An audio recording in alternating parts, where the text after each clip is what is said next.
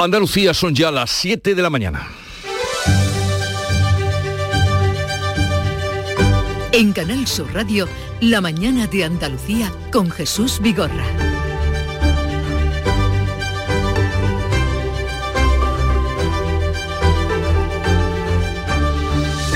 Buenos días queridos oyentes, es lunes 13 de marzo y empezamos la semana pendientes de la negociación de la reforma de las pensiones, porque ahí también estarán las nuestras. Gobierno y agentes sociales vuelven a sentarse hoy tras el pacto alcanzado entre el ministro de Seguridad Social y Bruselas. Empresarios y trabajadores autónomos rechazan de plano la reforma, los sindicatos lo ven de otra manera y hablan de nuevos derechos. Juanma Moreno también se va a reunir hoy en San Telmo con los agentes sociales para firmar el pacto social y económico por el impulso de Andalucía. Es el primer pacto de este tipo que se va a dar en esta legislatura. El 85% de los directivos de la empresa creen que la situación económica es regular, mala o muy mala. Son datos del informe de Perspectivas España 2023 realizado por la consultora KPMG sobre Andalucía. Los empresarios son más optimistas, como explica el presidente de esa empresa, KPMG, Juan Cano. Este optimismo en la evolución de sus empresas se refleja en las expectativas de facturación para este ejercicio. La mayoría de los directivos encuestados prevé que aumente de tribunales, dos asuntos para hoy. En el caso de Astapa, hoy comienza la pieza política sobre los pagos por licencias urbanísticas en el Ayuntamiento de Estepona. Y también está previsto que se sienten en el banquillo de la audiencia de Jaén 10 manifestantes por cortar la A4 durante una protesta de agricultores ocurría en el año 2020. La Fiscalía pide penas que suman seis años de cárcel. Esta ha sido la noche de los Oscar todo a la vez en todas partes. Ha sido la película triunfadora con siete estatuillas.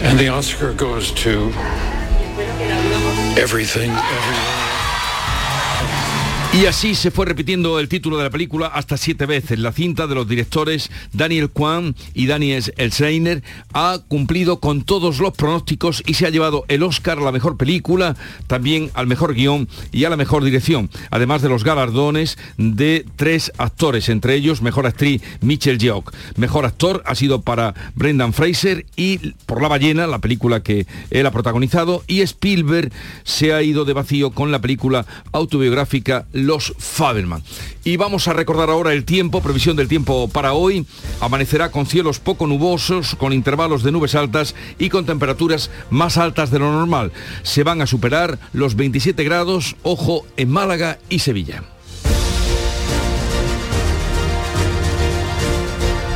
Y vamos a conocer cómo viene el día en cada una de las provincias de nuestra comunidad. Cádiz, salud, votaron, vaya. votaron. ya lo dirán, lo dirán. tantas mañanas. salud.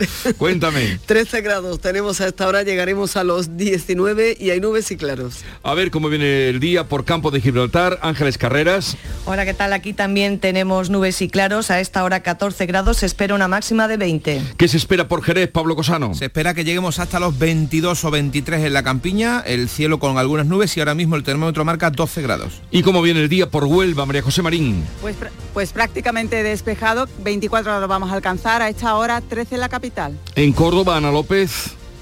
Pues también con 13 despejado, así va a seguir y las máximas similares a las de este domingo con 26. Y en Sevilla, ¿qué día se espera, Pilar González? Un día con calor, 27 de máxima en Sevilla es lo que se espera. Ahora tenemos 13 en la capital y nubes altas. ¿Y por Málaga, Nuria León? Pues en Málaga también calor, en máxima en ascenso, en el litoral 16 tenemos ahora mismo y se alcanzará una máxima de 27 grados. 27 como en Sevilla y por Jaén, ¿qué se espera, Alfonso Miranda? Pues nada, un día de manguita corta y gafas de sol, llegaremos otra vez casi a los 28 grados como ayer, a esta hora cielo despejado. 28 grados tuviste ayer. 28 y medio. Fue una de las temperaturas más altas de toda Andalucía en Baeza ayer. Vais de un punto a otro. De, sí, que somos así. El mínimo al máximo. Ya te digo. Por Granada, Susana Escudero, ¿qué se espera? Pues cielos despejados, eh, calor, alcanzaremos los 25 en la capital, pero los 27 en la zona norte de la provincia, ahora mismo 12 grados en Granada. Y sepamos qué tiempo hace y se espera en Almería, María Jesús Recio.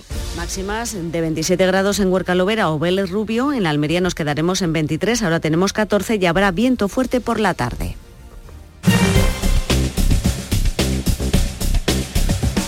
Vamos a conocer ahora cómo está el tráfico, cómo se circula por las carreteras de Andalucía. Desde la DGT nos informa Patricia Arriaga. Buenos días. Buenos días. Pues arranca esta jornada de lunes y a esta hora precaución en la entrada a Sevilla en la A4 a la altura de Dos Hermanas. Registramos tráfico lento con paradas intermitentes. Además, mucha precaución porque arranca esta jornada de lunes con bancos de niebla que reducen de forma importante la visibilidad en la provincia de Sevilla. Ya saben, moderen la velocidad y aumenten la distancia de seguridad. En el resto de carreteras andaluzas, afortunadamente, situación muy tranquila. Son las 7, 6 minutos de la mañana. En España de sexo no se habla, ni de tocarse a los 60, ni hacerlo con la regla. No hablamos de que no quiero usar condón, de que tu nombre ya no es ese. No hablamos de quien nos gusta, ni de placer. Pero ahora que ya nos veis, hablemos. Por una educación sexual para la igualdad. Blanco Responsables, Ministerio de Igualdad, Gobierno de España. En Canal Sur Radio, la mañana de Andalucía con Jesús Vigorra. Noticias. Vamos a contarles la actualidad de este día. El Gobierno y los agentes sociales seguirán negociando hoy la reforma de las pensiones que el ministro de Seguridad Social, José Luis Escribá, ya ha pactado con Bruselas y también con sus socios de Unidas Podemos. Paco Ramón. Los empresarios y los trabajadores autónomos rechazan de plano esta reforma porque dicen hacer recaer la sostenibilidad del sistema sobre las espaldas de las empresas y los autónomos. El vicepresidente de COE, Lorenzo Amor, ha acusado al Gobierno de voracidad fiscal y ha advertido de los efectos que puede tener para la creación de empleo incrementar todavía más, ha dicho, los costes salariales. Supone esta reforma una subida generalizada de las cotizaciones. El gobierno quiere pagar la fiesta de las pensiones apretando más y más a los autónomos, a las empresas, con una importante subida de las cotizaciones, con una importante subida de eh, los costes laborales.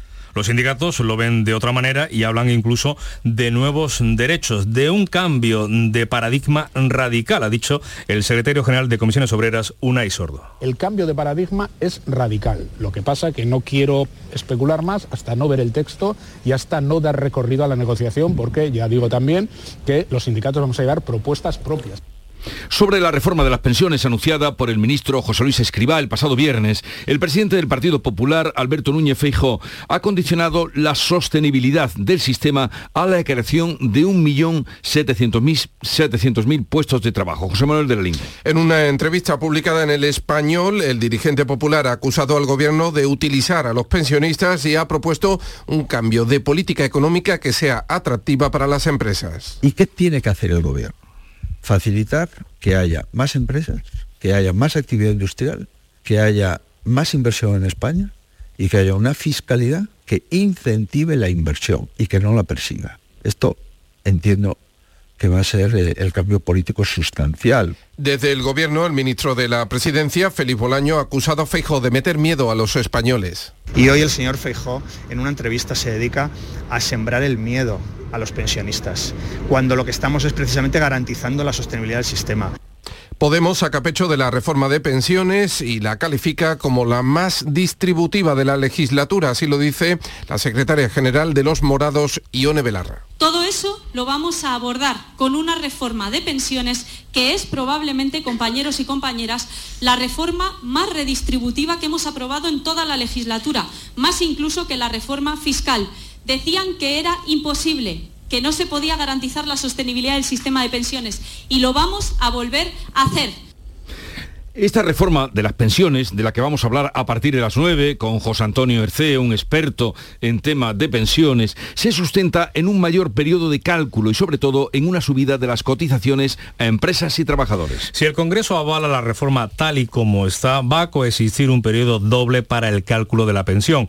Uno que mantiene los actuales 25 años y otro que amplía ese periodo hasta 29 años, pudiendo eliminar, eso sí, los dos peores, más años y más cotizaciones la primera vía de ingresos es la llamada cuota de solidaridad, que irá aumentando un 0,25% anual hasta llegar al 6% en el año 2045. Solo se aplicará, eso sí, a los aleros superiores a los 50.000, 54.000 euros brutos. Pagarán estos salarios más, pero no percibirán una prestación mayor. El pago de las pensiones eh, supera los 190.000 millones, es decir, el 32%, 32,5% de los presupuestos generales del Estado un año antes de que Bruselas recupere las reglas fiscales. Los ministros de Economía y Finanzas de la eurozona se reúnen hoy para negociar cómo afrontar la elaboración de sus presupuestos de cara al año que viene, cuando la Comisión Europea volverá a limitar el déficit y la deuda pública tras cuatro años suspendidas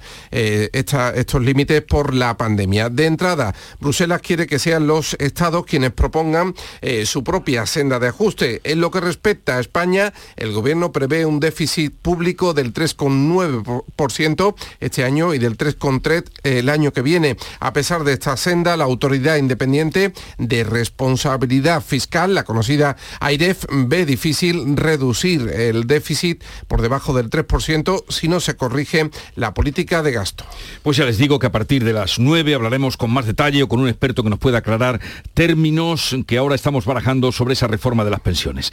En nuestra comunidad, Juanma Moreno firma hoy con los agentes sociales el Pacto Social y Económico por el impulso de Andalucía. La cita será al mediodía en el Palacio de San Telmo, donde va a reunir a los eh, dirigentes de la Confederación de Empresarios de Andalucía y a los sindicatos eh, Comisiones Obreras y UGT. En esta legislatura es el primer pacto de esta naturaleza, de este calado que suscribe el gobierno. Los dos anteriores estuvieron marcados por la crisis derivada de la pandemia del coronavirus. Ya por la tarde el presidente andaluz va a asistir al homenaje a las comunidades andaluzas en Madrid y a la entrega de los premios eh, al talento andaluz en el Palacio de Cibeles. Seguimos hablando de la coyuntura económica porque el 85% de los directivos de empresa creen que la situación es regular mala o muy mala. Estas opiniones han sido analizadas en el informe Perspectiva España 2023 realizado por la consultora KPMG. Además, el 62% descarta contratar a nadie en lo que queda de año. En lo que respecta a Andalucía, los empresarios son más optimistas con la situación de nuestra comunidad y el 64% prevé aumentar sus ventas este año y un 44% invertir más, como explica el presidente de esta consultora Juanjo Cano. Este optimismo en la evolución de sus empresas se refleja en las expectativas de facturación para este ejercicio. La mayoría de los directivos encuestados prevé que aumente durante este ejercicio. De hecho, dos de cada cinco empresas esperan que este crecimiento esté por encima del 5%. Los directivos andaluces siguen centrados en la internacionalización de sus empresas y esperan cosechar este año un nuevo récord de exportaciones. El Real Madrid se personará en el caso Negreira cuando el juez abra el procedimiento a las partes perjudicadas. Mientras el presidente del Barça, Joan Laporta, responde en Twitter que el club azulgrana es víctima de una campaña. El club blanco entra de lleno en el caso Negreira o Barça Gate. El Real Madrid, en un comunicado oficial, ha informado de que ante las graves acusaciones realizadas por la Fiscalía contra el Fútbol Club Barcelona, dos de sus expresidentes, Bartomeu Rosell, y los directivos, exdirectivos Soler y Grau, sobre la base de potenciales delitos, entre otros de corrupción en el ámbito deportivo, se ve obligado a personarse en la causa. Por su parte, el presidente del Barcelona, Joan Laporta, ha respondido en Twitter a esta declaración del Real Madrid que el club azulgrana es víctima de una campaña. Otro caso, el caso Azapa. Hoy comienza la pieza política sobre los pagos por licencias urbanísticas en el ayuntamiento de Estepona durante la etapa del alcalde socialista Antonio Barrientos. Se juzgan supuestos pagos y contraprestaciones por la concesión de licencias urbanísticas del ayuntamiento. El caso se inició en el año 2007, hace 16 años, donde hay casi 50 acusados. En el bloque del juicio, que comienza hoy, figuran 14 procesados, entre ellos el ex alcalde socialista de Estepona, Antonio Barrientos, además de funcionarios municipales como el que fuera jefe de gabinete de alcaldía y varios empresarios. Hoy está previsto que se sienten en el banquillo de la audiencia de Jaén, se sienten 10 manifestantes que cortaron la carretera A4 durante una protesta de agricultores en el año 2020. La Fiscalía pide penas que suman seis años de cárcel. Tres años de prisión por el delito de desórdenes públicos y tres por el de atentado, ya que durante los disturbios se enfrentaron a la Benemérita. Son 10 del casi centenar de personas que el 30 de enero de 2020 llevaron una protesta agrícola hasta este extremo. La consecuencia fueron kilómetros de retenciones y vehículos de y cientos de vehículos inmovilizados porque no había alternativa. Gracias al material difundido a través de las redes sociales y aplicaciones de mensajería se ha podido identificar a los cabecillas de los altercados que hoy se sientan en el banquillo. Y en la Audiencia Nacional, el juez que investiga los ataques de Algeciras, en los que murió, como recuerdan, el sacristán Diego Valencia y otras personas resultaron heridas, tomará declaración a varios testigos el próximo viernes. Entre los citados están los compañeros del piso del presunto yihadista Yasset Kanja, eh, que permanece en prisión provisional sin fianza por los delitos de asesinato y lesiones con fines terroristas. El juez está también a la espera del resultado del examen psiquiátrico que se le ha practicado al detenido. A 80 días de las elecciones municipales en Jerez, Juanma Moreno ha criticado que los ministros que visitan Andalucía vienen, dice, a insultar a su gobierno. En un acto de partido, el presidente de la Junta y del Partido Popular ha criticado la romería de ministros del gobierno de España que vienen, dice, a insultar a Andalucía y al gobierno de la Junta. Yo tengo aquí todos los días una romería de ministros y ministras que lo único que vienen es a insultar al gobierno de Andalucía y a incorporar nuevos bulos a la política pública de Andalucía. Aquí vamos a pelear con uñas y dientes para tener la mejor sanidad pública, la mejor educación pública y los mejores servicios públicos. En otro acto de partido, la vicesecretaria general del PSOE y también ministra de Hacienda, María Jesús Montero, ha alertado sobre los que hacen mucho ruido, ha dicho, para desmovilizar el voto de cara al 28M. No le dan valor, estos están a lo de siempre, todos se pelean, no, no tienen nada que ver con los intereses de los ciudadanos y van a seguir haciendo ruido y van a seguir atacando, porque lo que quieren es desmovilizar el voto.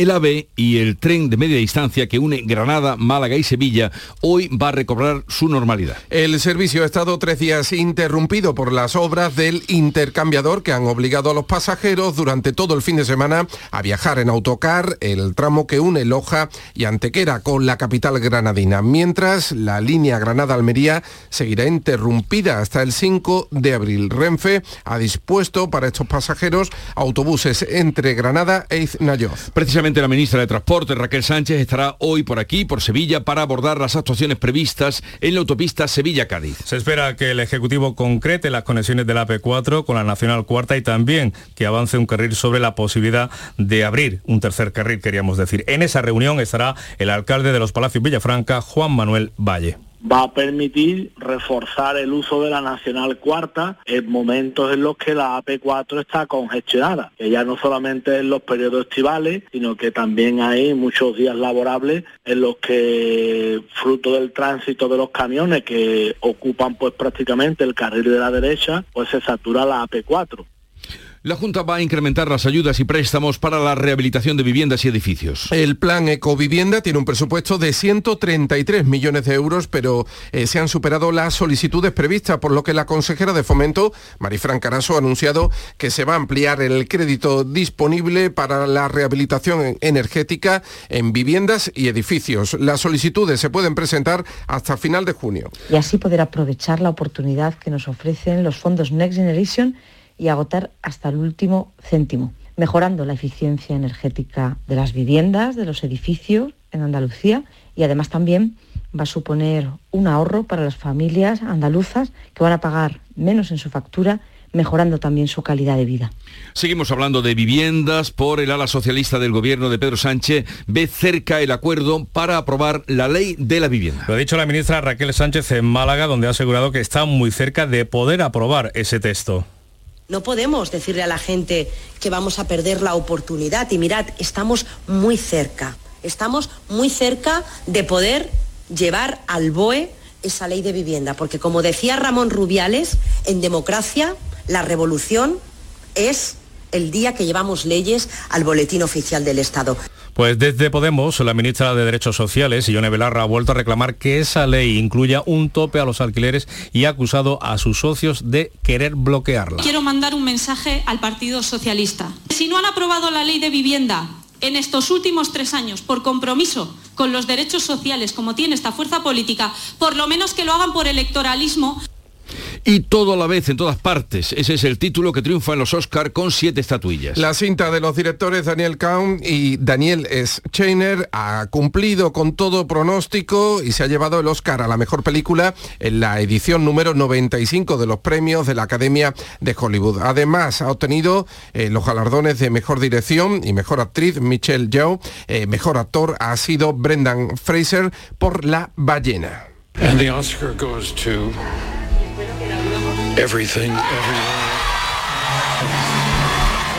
Steven Spielberg se va de vacío con su película Los Faberman. Y Canal Sur emitirá durante este mes de marzo tres películas participadas por la cadena pública que se han presentado en el Festival de Cine Español de Málaga. En un momento vamos a la revista de prensa con Paco Relleno. Este martes, el show del comandante Lara realiza su programa número 100 y te invitamos al auditorio Nissan Cartuja de Sevilla a disfrutarlo en vivo y en directo. Vendrán a divertirse con nosotros Kiko Veneno, Laura Gallego, Enrique Sánchez y Cristóbal Soria. Estarán David Gallardo, Gerardo Gallardo y Yuyu. Y recordaremos de una forma muy especial a nuestro compañero Carmelo Villar. Recoge tu invitación en el propio auditorio, en la calle Albert Einstein sin número, en la isla de la Cartuja. Las localidades están numeradas. Disfruta en directo del show del comandante Lara. Este martes con el programa número 100. Con la colaboración del auditorio Nissan Cartuja. Oye, ¿qué pipas estás comiendo? ¡Qué buena pinta! ¿De verdad me lo preguntas? ¿No las reconoces? Pipas hay muchas en el mercado. Sí, pero pipas reyes son las auténticas, las de siempre, con sal y sin sal. Incluso las del león son de frutos secos reyes. Que sí, que sí, me ha quedado claro. Frutos secos reyes, tus pipas de siempre.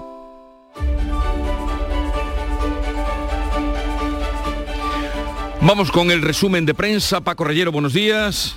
¿Qué tal Jesús? Muy buenos días, son las 7 y 21 minutos. El Oscar es, el Oscar es, el Oscar es, el Oscar es para, para Jesús Vigorra, ¿no? Hay mucho, hay mucho sobre los premios de, de Hollywood que están contados en los diarios digitales, con la rotunda victoria de la película Todo a la vez en todas partes, la película de los Daniels, que se ha llevado siete premios y de la que dice, por ejemplo, el español que arrasa en los Oscar y destruye el viejo Hollywood, es mucho decir, o el confidencial que titula que la sangre fresca de todo a la vez en todas partes conquista Hollywood. Ese no lugar. Hay controversia, hay mucho amor-odio respecto a esta película y muchos detalles en los digitales, que son los que les ha dado tiempo a incluir esta información en sus ediciones, sobre estilismos o sobre el humor del presentador Jimmy Fallon por ejemplo, cuando dijo tenemos estrictas medidas de seguridad, si ven que sucede algo como el año pasado, cuando fue el bofetón de Will Smith, pues hagan lo mismo que el año pasado. Es decir, ni se levanten de sus butacas, no hagan nada. Una ironía de Jimmy Fallon, que digo, eh, es parte de la información de los Oscars que está entre lo principal del día en los digitales. Al margen del cine, un día al año como apertura principal, hay abundante, sí, sí, es un día, un día para el cine. Hay abundante información sobre las modificaciones en el gobierno y en la oposición en año súper, súper electoral. Sí, es súper electoral. Respecto al presidente del gobierno encontramos que Sánchez fija el cierre de la agenda legislativa antes de Semana Santa para luego centrarse en el periodo electoral, periodo electoral total, como tú dices. Nos cuenta el confidencial que Sánchez se inclina por reajustar su gobierno tras el comité del próximo sábado, con dos salidas anunciadas de las ministras Darias y Maroto, que disputarán las alcaldías de Las Palmas y de Madrid. El español habla de la operación Yolanda y considera que el presidente Sánchez condiciona su estrategia a que Sumar quede por delante de Vox. Quiere Sánchez que de esta forma se pueda llegar a un acuerdo más sólido, menos tenso, menos eh, ruidoso que con Unidas Podemos. Es eh, lo que se denomina entonces la operación Yolanda. El PSOE necesita, considerar el español, el éxito de una candidatura que agrupe a todos los partidos a su izquierda para reeditar la coalición ya con Podemos desactivado. Y en cuanto a la oposición, La Razón o el diario.es se ocupan de los cambios en la dirección del PP. Dice La Razón que Feijóo da otro golpe en favor del ala moderada dentro del Partido Popular. Eh, Carmen Fúnez va a dirigir una nueva vicesecretaría de Políticas Sociales y de Reto Demográfico y Borja Semper que pasa a ocupar la vicesecretaría de Cultura y Sociedad y Sociedad Abierta. El Mundo dedica, Jesús, su principal información a que el PP va a dar eh, libertad a sus varones para que eh, sumen con Vox si no hay alternativa, aunque eh, Feijó prioriza los pactos prioriza los pactos con el PSOE. Atención al matiz. Les pide priorizar a sus varones al PSOE como socio de investidura. Bien, ya veremos qué pasa. Esta semana eh, será la moción y el debate y la votación. Danos las informaciones principales con las que abren los diarios eh, más importantes. Sí, el país, pues estabas hablando de la moción de censura, dedica su espacio principal a que esa moción de censura se va a debatir en el Congreso del 21 al 23, la semana que viene. No he votado nunca Vox, dice Tamames en El Mundo, en una entrevista y da bueno, una explicación eh, sobre qué pasará con su voto de cara al futuro. Le pregunta el periodista, y no ha votado a Vox, pero de cara al futuro, ¿qué va a hacer? Dice, de cara al futuro ya veremos. O sea que Vox eh, eh, no se sabe si va a contar o no con el voto de Ramón Tamames. ABC dedica su espacio principal a todas las empresas del IBEX 35 que alertan en sus informes anuales del riesgo regulatorio. El diario.es habla de que el gobierno andaluz adjudica de 217 millones a clínicas privadas acogiéndose a un decreto para contratos COVID eh, derogado. Anota la vanguardia que contados los privilegios, el País Vasco sigue siendo el más rico por habitante pese al empuje de Madrid y que la crisis financiera de 2008 eh, frenó la convergencia de las regiones eh, menos favorecidas. A ver, ¿algún titular, mm, danos Paco, de los diarios andaluces? Pues mira, hay muchos sobre el cultivo de marihuana que causa un enorme problema en el suministro eléctrico. Habla de ello, por ejemplo, el Diario de Sevilla o ABC de Sevilla, que dedica información principal a los puntos negros del fraude de electricidad en eh, la provincia de Sevilla, el cultivo de marihuana. Granada hoy también habla de este asunto. La voz de Cádiz nos cuenta que el Congreso de la Lengua dejará en Cádiz más de un millón de euros. Ya hay reservas, hay mucho movimiento para ese Congreso a finales de marzo. El diario de Almería anota que hay menos uso del preservativo en la provincia de Almería y enfermedades de transmisión sexual que están al alza y en Jaén encontramos en el ideal del Jaén eh, que el arte rupestre es sinónimo de empleo y de proyección turística, el centro de interpretación de Aldea Quemada que está ya al 60% de su ejecución. Y ya está por aquí Nuria Gaciño, buenos días. Hola, ¿qué tal? Muy buenos días. Con la información deportiva. Victoria solo del Sevilla este fin de semana. De los equipos andaluces de primera y segunda división, solo el Sevilla ha logrado sumar los tres puntos a costa de otro andaluz, como es el Almería, al que venció por 2 a 1. De nuevo partido muy sufrido y accidentado, donde Bono tuvo que ser hospitalizado por un golpe en las costillas, ya recibido el alta. Su sustituto Dimitrovic fue el mejor. Y por su parte el Almería no solo perdió el encuentro, sino también a Bilal Touré y a a Kieme por lesión. Con este resultado el conjunto almeriense se mete en descenso y el Sevilla sube a la decimotercera posición, con dos puntos solo por encima de la zona peligrosa.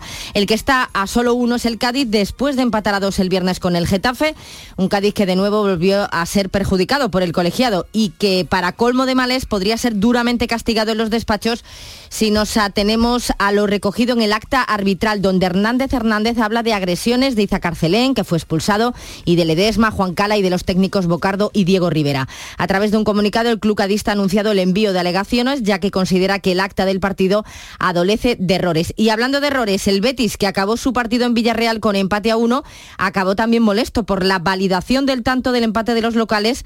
Marcó Jeremy Pino y la jugada fue revisada por el VAR, que la dio por buena, pero por milímetros parece que el jugador del Villarreal está en fuera de juego. En segundo empate tanto del Málaga como del Granada. El Málaga el sábado empataba dos en Las Palmas y el Granada ayer hacía lo propio los Cármenes con la Ponferradina. La igualada llegaba in extremis, pero la sensación es de que se ha desperdiciado una buena oportunidad. Semana Europea donde el Real Madrid entra en escena. Disputa la vuelta de los octavos de final de la Champions el próximo miércoles en el Bernabéu. No debe tener problemas el equipo blanco que la ida venció al Liverpool por 2 a 5. Donde también ha entrado en escena el Real Madrid es en el caso Negreira, la Junta Directiva de la Casa Blanca ha acordado personarse como acusación particular en el caso de los pagos por parte del Barcelona al ex vicepresidente de los árbitros. Pues vamos, Nuria, a ver qué nos trae Paco hoy para concluir el resumen de prensa y de deportes. Paco.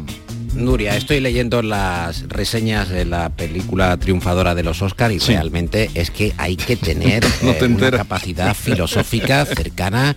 Mira, por ejemplo, el español dice, con una narrativa expansiva y una tremenda cantidad de ideas visuales y requiebros humorísticos, la película parte de una especie de comedia dramática sobre la inmigración para convertirse en una peculiar ciencia ficción de acción de bajo presupuesto y emprender en su último tercio un viaje existencialista que encuentra en la bondad, la amabilidad y la familia su razón de ser para que cada cual soporte su día a día. ¿Tú te has enterado de algo? La gallina la gallina. Bueno, pues esto es lo que ha ganado eh, los no siete pasó premios. nadie cuando se estrenó, se estrenó hace ahora un año allí.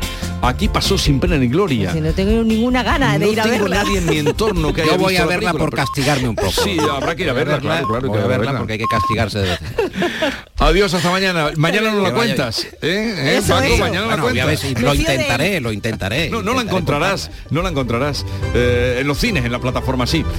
Son las siete y media, acaban de dar las señales horarias y a esta hora hacemos lo propio, que es dar cuenta en titulares de las noticias más destacadas que les estamos contando. Lo hacemos con José Manuel de la Linde.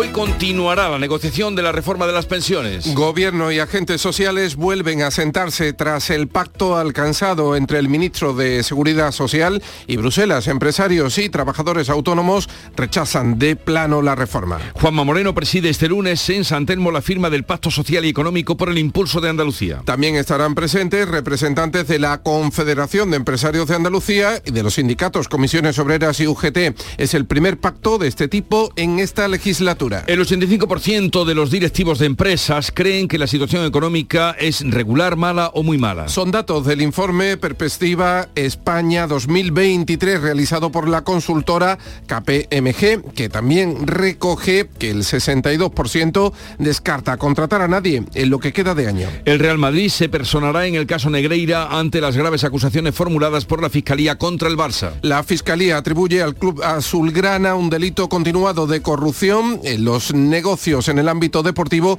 y señala también a dos expresidentes del club, Sandro Rosell y Josep María Bertomeu. Y como les venimos contando, todo a la vez en todas partes es la triunfadora de los Oscar con siete estatuillas. Entre ellas el Oscar a la mejor película, mejor dirección y mejor actriz para Michelle Yeoh. El Oscar al mejor actor se lo ha llevado Brendan Fraser por La ballena. Steven Spielberg se va de vacío con su película Los Faberman.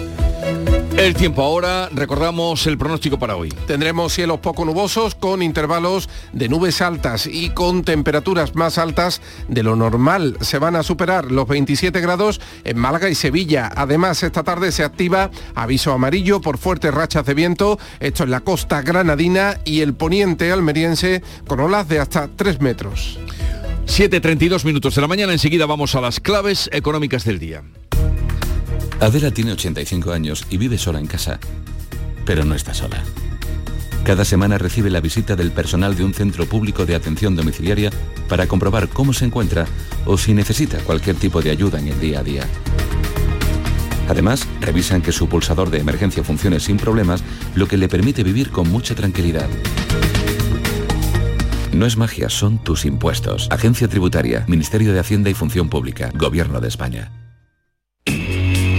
Las claves económicas con Paco Bocero. Paco, buenos días. Buenos días Jesús, ¿qué tal? ¿Qué Bienvenido, tal? estamos a lunes, comenzando una nueva semana en la que hay bastantes, bastantes claves económicas nacionales e internacionales que tú nos explicarás. A ver, comenzamos con la reforma de las pensiones propuesta por el gobierno y de la que hoy habrá reunión con los agentes sociales. ¿Qué nos puede decir? Pues mira, así es Jesús, como ya eh, se está comentando en la mañana, hoy hay reunión para analizar la propuesta que el ministro Escribá presentó a finales de la semana pasada sobre las pensiones. Una propuesta con la que en principio se habría contado con el visto bueno de la Comisión Europea, pero que todavía no se ha pronunciado al respecto. Una propuesta que ha sido recibida positivamente por las centrales sindicales y de rechazo por las organizaciones empresariales, como también habéis comentado.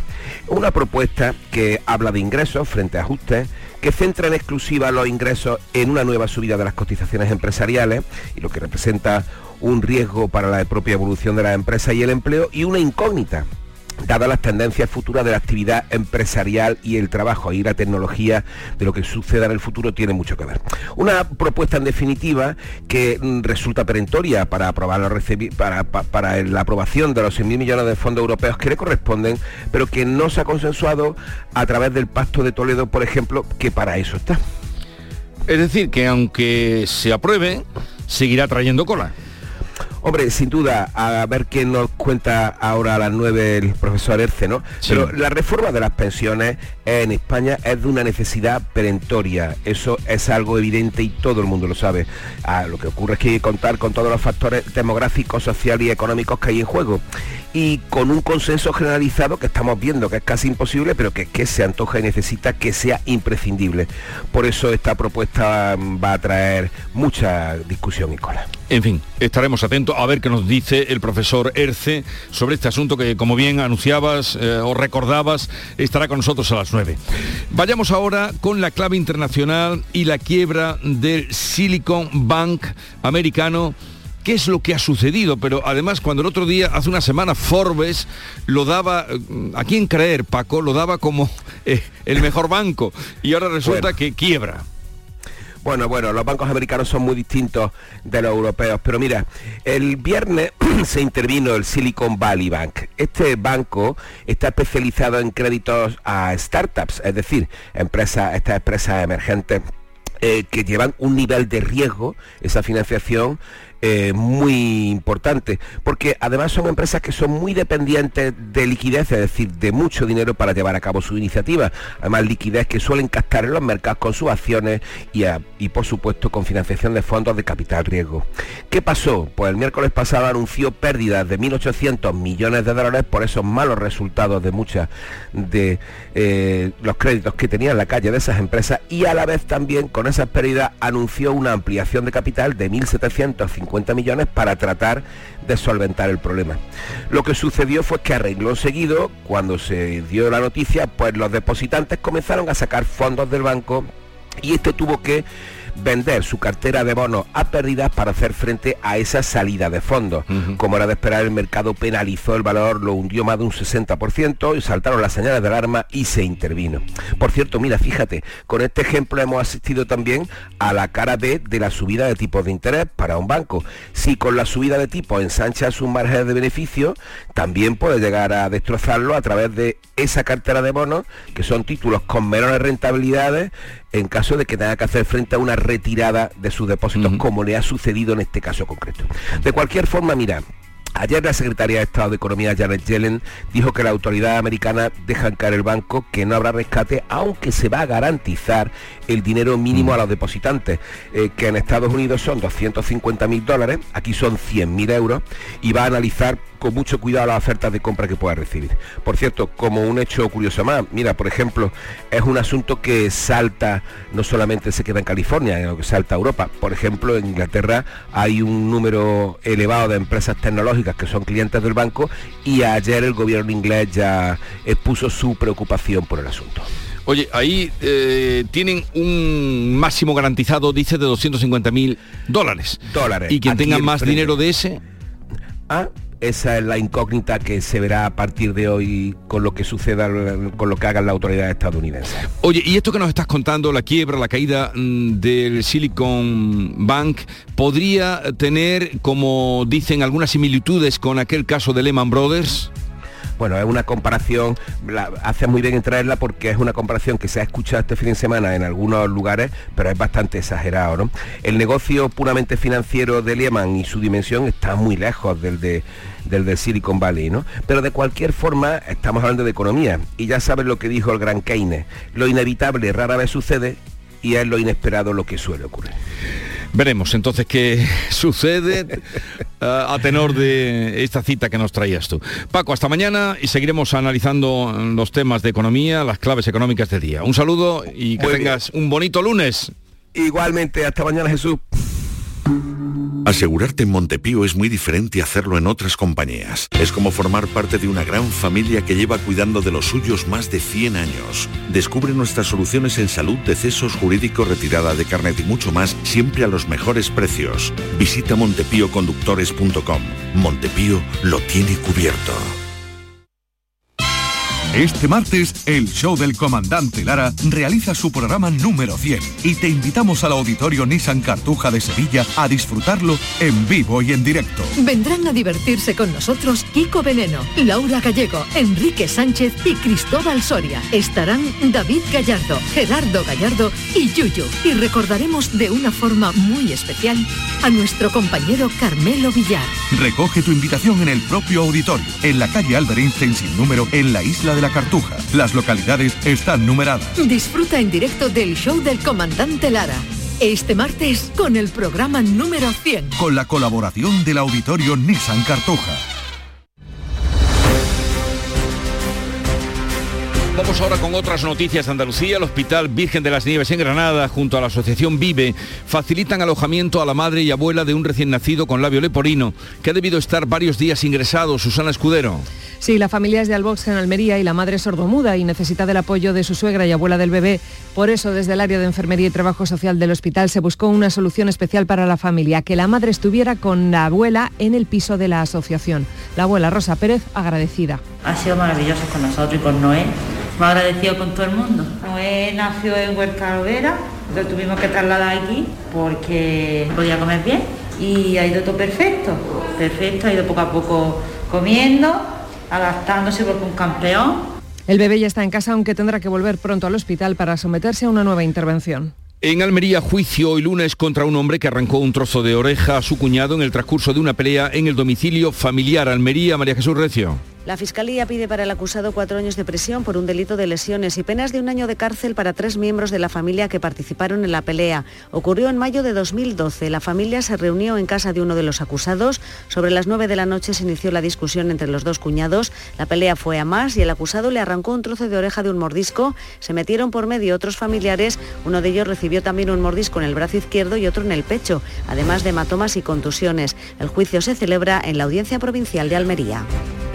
Ha ingresado en prisión un hombre detenido en la localidad sevillana de Coria por robar al anciano al que cuidaba una vez que éste había fallecido. Pilar González. El detenido robó la tarjeta de crédito del anciano al que había estado cuidando hasta que falleció. Realizó compras por unos 11.000 euros. Cuando la viuda se percató de esos movimientos bancarios, lo denunció ante la Guardia Civil, que descubrió entonces que el hombre había robado también joyas por valor de 1.300 euros y las había vendido en diferentes establecimientos de la provincia de Sevilla. Para realizar eh, todo tipo de compras a través de Internet desde entradas a parques temáticos, hoteles de lujo en Madrid, comidas, eh, viajes, tecnología o incluso muebles para su propio hogar. Todo eso compró con la tarjeta de crédito. Tiene 38 años y ya está en la cárcel de forma provisional y sin fianza. Verde Mar Ecologistas en Acción trabaja en el, con el Gobierno sobre la ampliación de la zona especial de conservación del Estrecho Oriental. Ángeles Carreras.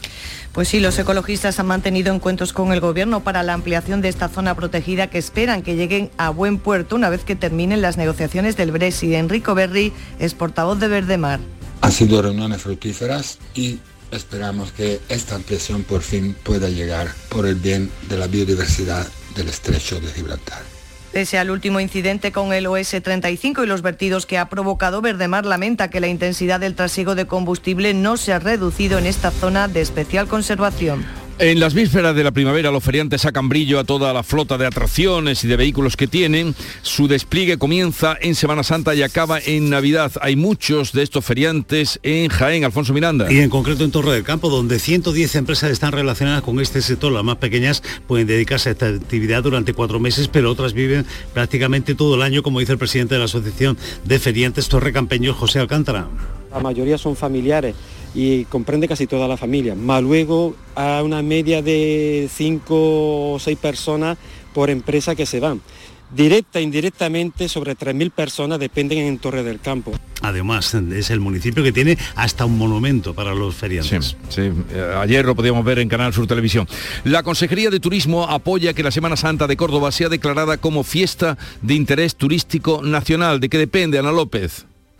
Pues eh, depende de que se reconozca eh, lo que refleja este informe que ha presentado la Junta de Andalucía de que la Semana Santa de Córdoba tiene una identidad única, además de remontarse a una tradición secular de contar con un patrimonio material e inmaterial de valor muy alto, pero destaca el discurrir de las procesiones por un marco único en el mundo, como es el Patio de los Naranjos de la Mezquita Catedral. En Málaga hoy cuarta jornada del Festival de Cine. Cuéntanos, Nuria León. Así, así es, tras un fin de semana de lleno absoluto y entre las múltiples opciones que presenta el programa podemos destacar, por ejemplo, la proyección esta mañana de una vida no tan simple de Félix Vizcarret o la buena compañía de Silvia Moon dentro de la sesión oficial de largometrajes. Por la tarde se podrá asistir a una serie de documentales dentro del programa afirmando los derechos de las mujeres. Anoche la polifacética y multipremiada actriz Blanca Portillo recibía el premio Málaga Sur. Antes se descubrió un monolito en su honor. Y por último os comentamos que Canal Sur Mediodía Málaga se realiza toda esta semana desde la Plaza de la Merced. El cantador jerezano José Merced recibe hoy en Madrid el premio Talento Andalucía Pablo Cosano. Pues sí, va a ser a las seis y media en el, el Teatro del Palacio de Cibeles. El presidente de la Junta, Juanma Moreno, hará entrega de este premio también y hay una veintena de comunidades andaluzas que residen allí en Madrid. Pues felicidades para los premiados. 7.44 minutos, 45 minutos de la mañana, 8 menos cuarto, tiempo para la información local. Atentos. En la mañana de Andalucía de Canal Sur Radio, las noticias de Sevilla. Con Pilar González. Hola, buenos días. La ministra de Transporte va a explicar hoy en Sevilla qué va a hacer el gobierno para mejorar el tráfico en la autovía Sevilla-Cádiz, la AP4. Los agricultores piden a la Confederación Hidrográfica que garantice el riego de los cultivos que ya están sembrados y ha ingresado en prisión un hombre que robó al anciano al que cuidaba una vez que este falleció. En deportes, el Sevilla ganó y el Betis empató. Enseguida los detalles antes el tráfico. Un accidente entre varios vehículos en la variante de Bellavista causa hasta ahora 5 kilómetros de retención en sentido Sevilla, casi ya en el enlace con la AP4. Hay también 5 kilómetros en la entrada a Sevilla por la autovía de Huelva y uno por las de Coria, Mairena y Utrera. En el interior de la ciudad el tráfico es intenso en las vías de entrada.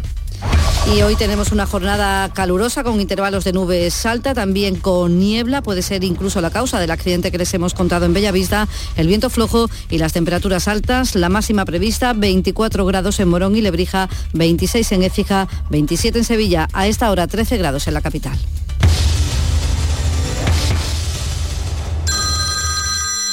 Dime, escúchame, ¿dónde quedamos para comer? Pues estuvimos el otro día en el barrio de Santa Cruz por salir por el centro y no veas cómo comimos en la hostería del Laurel. Te voy a dar una pinceladita. Una chacina en condiciones con un jamón bueno. La ensalada de tronco de bonito espectacular. Pescadito frito, pero bien frito. Las croquetas caseras del chef. Pero vamos, que lo tengo claro. Dentro de la hostería, tranquilos y bien atendidos de sevillanas maneras. Pues ya me has liado. Voy a reservar en el 954 220295 que ya vamos tarde. Recuerda, Hostería del Laurel, Plaza de los Venerables, Barrio de Santa Cruz. Soy ingeniero de puentes y caminos y la verdad es que mi último puente es una obra maestra. Con vuelos desde solo 30 euros con Vueling, le pedí dos días a mi jefe y me llevé a la familia también. Vamos, así cualquiera se hace un puente. No esperes más y móntate tu puente desde solo 30 euros con Vueling. Consulta condiciones en nuestra app o en vueling.com. En Canal Sur Radio, las noticias de Sevilla.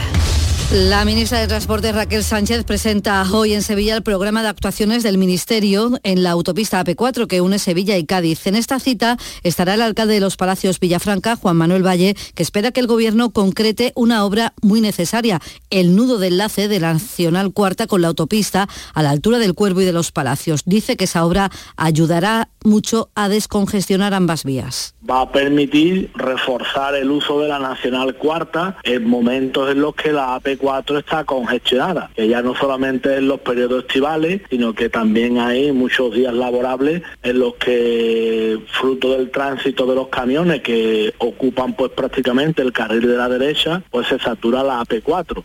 Además, en la reunión de hoy se espera que el Ministerio avance algo más sobre el desdoble de la carretera hasta Jerez o de la posibilidad de abrir un tercer carril. La ministra además va a firmar la cesión de la S20 al Ayuntamiento de la capital. Y hoy también el consejero de Política Industrial y Energía, Jorge Paradela, va a asistir a la presentación de la nueva planta fotovoltaica de Inés Rosales en Huevar del Aljarafe, mientras que la Junta va a incrementar las ayudas para la rehabilitación de hogares y viviendas, rehabilitación energética. Y es que se han superado las solicitudes previstas en Sevilla, más de 2.000, y por ello la consejera de Fomento, Marifran Carazo, va a ampliar el crédito disponible y así poder aprovechar la oportunidad que nos ofrecen los fondos Next Generation y agotar hasta el último céntimo. Mejorando la eficiencia energética de las viviendas, de los edificios, va a suponer un ahorro para las familias que van a pagar menos en su factura En el campo, la organización agraria COA reclama la constitución de una mesa del agua tras cuatro años de sequía. El coordinador provincial de la organización, Ramón García, cree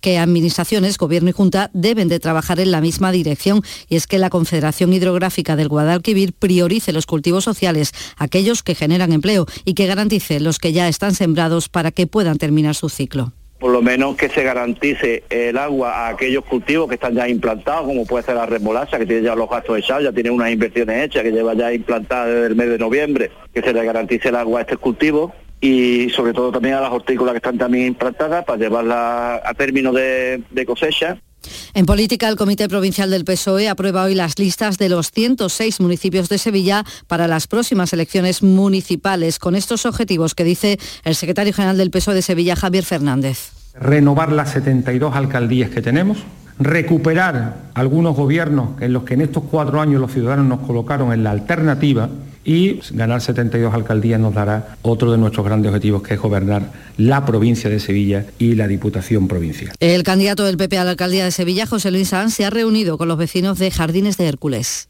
donde sus vecinos se encuentran totalmente abandonados. Falta de limpieza, falta de seguridad, faltan sobre todo equipamientos e infraestructura. Voy a trabajar para todos los barrios de Sevilla, Conmigo no habrá barrios de primera ni barrios de segunda. Y la candidata de Podemos a la alcaldía de Sevilla, Susana Hornillos, dice que en las próximas elecciones está en juego la gestión de unos presupuestos muy importantes con fondos europeos. La cuestión es, o lo gestionamos personas que creemos en lo público y tenemos como prioridad a la mayoría social, como Podemos, o lo gestionan empresas privadas, multinacionales como Endesa, Iberdrola o Ferrovial, que solo se preocupan de sus multimillonarios beneficios que poco o nada tributan en nuestro país. Y el Ayuntamiento de la capital ha aprobado obras de mejoras urbanísticas por casi un millón de euros en el Polígono Sur. 7 de la mañana y 51 minutos. Llega el momento más esperado de las letras sevillanas. Del 22 al 26 de marzo, Tomares celebra su decimocuarta Feria del Libro, la primera gran cita literaria del año en España. Cinco días en los que Tomares reúne a los mejores escritores del momento. La gran fiesta del libro, con más de 120 autores, 30 presentaciones, actividades infantiles, librerías y editoriales. Ayuntamiento de Tomares. Tomares como a ti te gusta. Comprar en el mercado de abastos del tiro de línea tiene premio. En el mercado del tiro de línea ofrecemos los mejores productos frescos y servicios cerca de ti. Repartimos mil euros en cheques de consumo. Comprar en el mercado de abastos del tiro de línea tiene premio. Organiza Mercado de Abastos del Tiro de Línea. Financia Ayuntamiento de Sevilla. Las noticias de Sevilla. Canal Sur Radio. La audiencia de Sevilla juzga hoy a un hombre acusado de asesinar en 2020 en Valencina de la Concepción a otro al que asestó 40 puñaladas. Era el marido de la mujer con la que vivía. Ella está acusada de encubrimiento. Y ha ingresado en prisión un hombre de 38 años detenido en Coria del Río por robar la tarjeta de crédito y las joyas del anciano al que había estado cuidando hasta que falleció. Realizó compras por unos 11.000 euros. Para realizar eh, todo tipo de compras a través de Internet desde entradas a parques temáticos, hoteles de lujo en Madrid, comidas, eh, viajes, tecnología o incluso muebles para su propio hogar.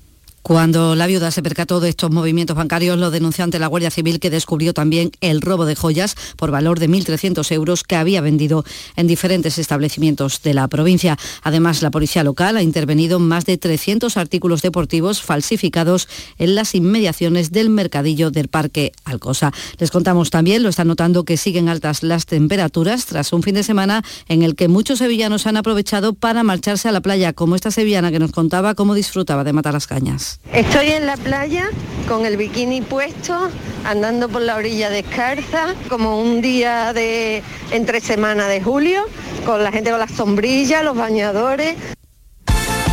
Deportes, Carlos Gonzalo, buenos días. Hola, ¿qué tal? El Sevilla sale del descenso a costa de la Unión Deportiva Almería. El equipo de San Paoli se imponía con mucho sufrimiento por 2 a 1 a los de Rubi. Bono tuvo que dejar el partido por una conmoción, pero tras estar en observación unas horas, regresaba a su domicilio. El Betis empataba a 1 con el Villarreal, gol de Borja Iglesias y los béticos que siguen al acecho de la zona Champions. Betis y Sevilla juegan en Europa esta semana. El Betis ante el Manchester que le ganó 4 a 1 en la ida. El Sevilla defenderá el 2 a 0 del primer partido ante el Fenerbahce en Turquía y en baloncesto, derrota del Betis Baloncesto ante Basconia por 71 a 83. Este lunes, a partir de la una de la tarde, llega el análisis de la actualidad en la jugada de Sevilla de Canal Sur Radio. En directo desde el restaurante La Coartada en la Plaza de Cuba número 2. La Coartada, el restaurante de moda en Sevilla con el mejor ambiente de la ciudad y una comida espectacular. Y también es deporte y salud. El equipo de las Dragonas de Supervivientes de Cáncer de Mama han ganado el Campeonato de España Oro en 2.000 metros que se ha celebrado en Murcia, como nos cuenta una de sus remeras, Isabel Lobillo. O sea que es nuestro primer oro en 2.000 metros. Estamos súper contentas y orgullosas de, de cómo ha transcurrido la carrera y de nuestro esfuerzo. Animaros a, a todas las mm, personas con proceso oncológico a que nos busquéis y os animéis a, veniros al río con nosotras. Y este lunes arranca la segunda edición de la Feria mm, Gastronómica Gourmet Ostria Media. Durante dos días van a estar más de 450 empresas de profesionales de hostería y proveedores de las principales empresas de gourmet. 9 grados en Casariche, 12 en Corea del Río, 13 en Sevilla. Escuchas La mañana de Andalucía con Jesús Vigorra, Canal Sur Radio. Aquadeus, el agua mineral natural de Sierra Nevada, patrocinador de la Federación Andaluza de Triatlón, les ofrece la información deportiva. ¿Qué tal? Muy buenas. Cinco minutos para las 8 de la mañana. Vamos ya con la información deportiva y con la resaca que nos deja el fin de semana. De los equipos andaluces de primera y segunda división, solo el Sevilla ha logrado sumar los tres puntos. Lo hacía ayer en el Sánchez Pijuán a costa de otro andaluz, como es el Almería, al que venció por 2 a 1. Se adelantaba el conjunto almeriense en el minuto 2 gracias al tanto de Aquieme, empataba de penalti Campos, ya al filo del descanso, y el tanto de la victoria fue de Eric Lamela en el 73. Victoria sufrida para no perder la costumbre y San Paoli que anuncia que esto es lo que le queda al sevillismo. Creo que, sinceramente para los aficionados, por lo que nos está tocando y lo que nos tocó esta temporada, va a tener que ser así hasta el final. Convivir con un montón de situaciones porque estamos en el mismo lugar que, que antes, compitiendo con un montón de equipos para una determinada posición y así será de cara al avance si el equipo no logra cuatro, cuatro o cinco triunfos consecutivos. Además de ser un partido sufrido, fue también muy accidentado con las lesiones de Akieme y Bilal Touré en el Almería y con el golpe de Bono que terminó en el hospital aunque ya ha recibido el alta. Su sustituto Dimitrovic fue el mejor. Con este resultado el conjunto almeriense se mete en descenso, aunque Rubi, el técnico del Almería, anima a sus aficionados. Creo que tiene que pensar, primero que nos han ayudado mucho, que estamos muy contentos que se hayan desplazado tantos, estamos orgullosos y que de la mano lo vamos a conseguir. Ellos han visto hoy la implicación total de los jugadores, que han peleado, que han puesto al Sevilla contra las cuerdas y que no se desanimen tampoco a seguir apretando. Fijaros cómo aprieta este público aquí, pues el nuestro que haga lo mismo el sábado, que, que seguro que nosotros no fallaremos. Por su parte, el Sevilla sube a la decimotercera posición con solo dos puntos por encima de la zona peligrosa. El que se mantiene quinto es el Betis tras empatar a uno con el Villarreal, al que ahora le gana el gol a Verat, algo que valora Pellegrini. Diferencia de gol nos, favorece a nosotros y eso es casi un punto más. En un partido que fue muy equilibrado, donde creo que el primer tiempo tuvimos más ocasiones nosotros, nos pusimos en ventaja. Desgraciadamente el segundo tiempo sí ellos dominaron más el balón, hicieron un gol milimétrico con el fuera de juego y le sirvió para empatar el partido. Ese gol del Villarreal, que para darle validez hubo que recurrir al VAR. Se dio por bueno el tanto de Jeremy Pino, como hemos escuchado en boca de Pellegrini, pero parece que están fuera de juego, por milímetros, pero en fuera de juego. El que ha sido también perjudicado esta jornada por el arbitraje ha sido el Cádiz, un Cádiz que encima podría ser duramente sancionado, ya que en el acta arbitral Hernández Hernández habla de agresiones de Iza Carcelén, que fue expulsado, de Ledesma Juan Cala y también de los técnicos Bocardo y Diego Rivera. A través de un comunicado, el club cadista ha anunciado el envío de alegaciones ya que considera que el acta del partido adolece de errores. Mientras tanto, en segunda división, empate tanto del Málaga como del Granada. El Málaga el sábado empataba dos en Las Palmas y el Granada Ayer hacía lo propio en Los Cármenes con la Ponferradina. La igualada llegaba in extremis en el minuto 96, pero la sensación es de que se ha desperdiciado una buena oportunidad de haberse puesto a un punto del ascenso directo, ya que el Granada empezó marcando. Es por ello que a Paco López le sabe a poco el punto. Pues hombre, hacer un gol en el descuento cuando lo tenías perdido, ganas un punto, pero si haces una valoración de lo que ha sido el partido, pues pierdes, pierdes dos por la cantidad de ocasiones que hemos desperdiciado. Semana europea con el Real Madrid en la Champions. Va a disputar el miércoles la vuelta de los octavos de final en el Bernabéu. No debe tener problemas el equipo madridista que en la ida venció al Liverpool por 2 a 5. Ya el jueves veremos en acción en la Liga Europa al Betis y al Sevilla. No lo tiene nada fácil el conjunto verde y blanco que la ida de octavos perdió ante el Manchester United por 4 a 1, pero Borja Iglesias no tiene dudas de que habrá un buen ambiente. Que la situación eh, no es la que queríamos, obviamente, pero eh, estoy seguro que, que, el jueves habrá ambientazo, el equipo va a intentarlo, tiene ganas y, y quién sabe, a ver qué sucede pues habrá que intentar darle la vuelta al marcador, aunque esté muy complicado. Ambientazo por todo lo alto el que se espera en el Benito Villamarín. Por su parte, el Sevilla visita Estambul, se va a medir al Fenerbahce turco, al que en la ida, en el Sánchez Pijuán, venció por 2 a 0.